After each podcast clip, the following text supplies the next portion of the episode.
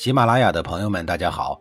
告诉大家一个好消息，除了音频以外，我最近开始以视频的方式为大家讲历史，内容也不再局限于中国古代史，而是涵盖人文、社会、西方历史等等，还包括对一些经典童话人物、历史人物进行全新解读。欢迎大家在微信视频号里搜索“志明侃历史”，同志的志，光明的明，调侃的侃，历史故事的历史，我在视频里等你。上一集里，我说到了郑立功在叛徒傅霞的协助下，重新登上了带血的王位。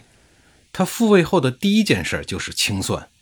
这一天，端坐在朝堂中央的郑立功面对大臣们，明知故问说：“当年我被迫跑路，都是寨众所逼的，那个人还在吗？”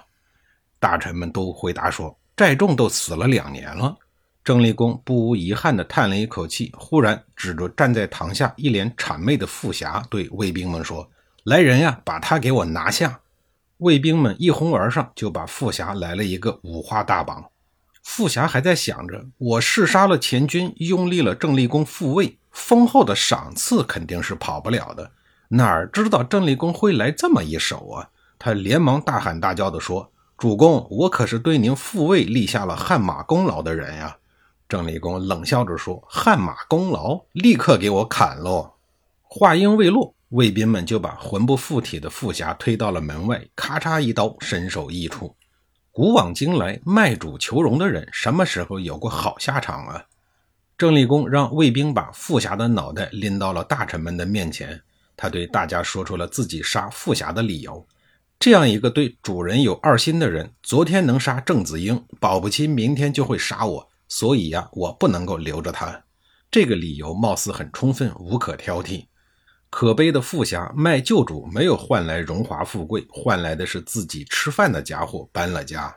但是在对待给自己复位、同向立下大功的舒詹，郑立功选择了截然不同的态度。这是因为当年他和舒詹私交就很好，更重要的是，舒詹是一个能做事的人，是一个有影响力的郑国贵族。这样的人不但不能杀，还要委以重任。于是郑立功拜舒詹为上卿，显然是对舒詹十分器重的。还有一个人，郑立功决定也不能留。这个人叫袁凡，他也是郑国老资格的上卿，也是郑立功同族的长辈。郑立功不留他的原因很简单：我在外面流亡了十八年，你都没有想着帮我回国复位，我留着你干什么呀？于是他下令逼着袁凡自杀。对于协助他回国复位的齐军将领宾虚无等人，郑立功是热情款待，极尽地主之谊，吃的他们是满嘴流油，就差乐不思齐了。是时候了，郑立功对他们说：“将军请回，等我把郑国的事情料理好了，我一定亲自去齐国拜谢齐侯。”宾虚无等人欣然地打着饱嗝，带着礼物回齐国向齐桓公复命去了。现在的郑国是郑立功的国，我想他一定很满足吧。十八年的等待，十八年的沉寂，就为了这一刻的辉煌。而在这一辉煌的背后，站着的是暴烈残忍、无视兄弟们手足相残的郑立功。当然，他是这样，他的前任哪一个不是这样，脚踏着兄弟们的尸首，强行上位，然后进入下一个残忍的轮回呢？然而，在用狠的程度上，郑立功很显然更胜兄弟们一筹，因为在其其后的两年时间里，他都在集中精力干一件事儿，那就是清算。他清算当年自己被逼逃亡时那些在他看来对他不敬的人；他清算在他跑到历城那些奉时任国君来讨伐他的人。郑国的前朝大夫里有一个叫强除的人，成为了他清算事件里的牺牲品。虽然郑立功没有杀掉他，但是用月刑来折磨他，真是要胆寒的佩服我们这些个先人们，不知道是怎么琢磨出来的如此残忍的刑罚。所谓的月刑，就是剁掉人的左脚，或者是右脚，或者是左右脚一起剁掉。当然，血腥的春秋被月刑残害的人实在是太多。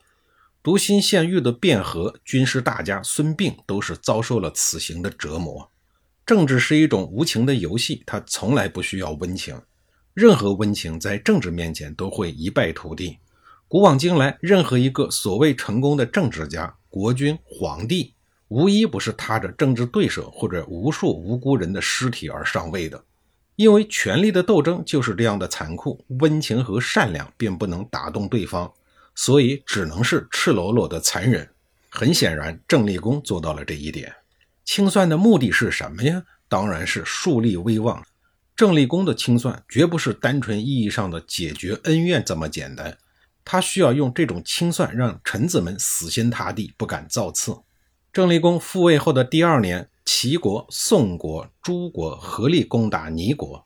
郑立功见宋国国内空虚，趁机出兵攻打了宋国。转过年来，郑国就遭到了报复，齐、宋、魏一起来组团讨伐郑国。郑立功不得已，只能赔礼道歉，赔钱割地。三国联军刚刚走，南方的楚国人又来了。这个时候，郑立功深刻地认识到，经过这近二十年的动荡。郑国已经不是他父亲郑庄公在世那会儿的超级强国了。面对齐楚两国，郑国是无可奈何。于是郑立功向齐桓公低下了头，参与了齐桓公的会盟。当郑国这一轮动荡终于过去，走向衰落的时候，齐国的齐桓公已经像巨人一样在东方强势崛起，齐大郑小终于成为了事实。郑国三公所创立的光辉时代，也就永远的埋入了历史的尘埃之中。可以说，郑庄公一生从无败绩，英雄一世。令人遗憾的是，在他临终之前，接连发生了两起重大的政治失误：一是没有将国君继位之事做出妥善的安排；二是重用了高渠弥和过分的信任老寨众。这两件事导致他死了以后，郑国立刻进入了四王之乱的阶段。从此，郑国再也没有能力称霸，要不然人们经常说“机关算尽，时势造人”呢。下一集里，我继续给您讲郑国的衰落之路。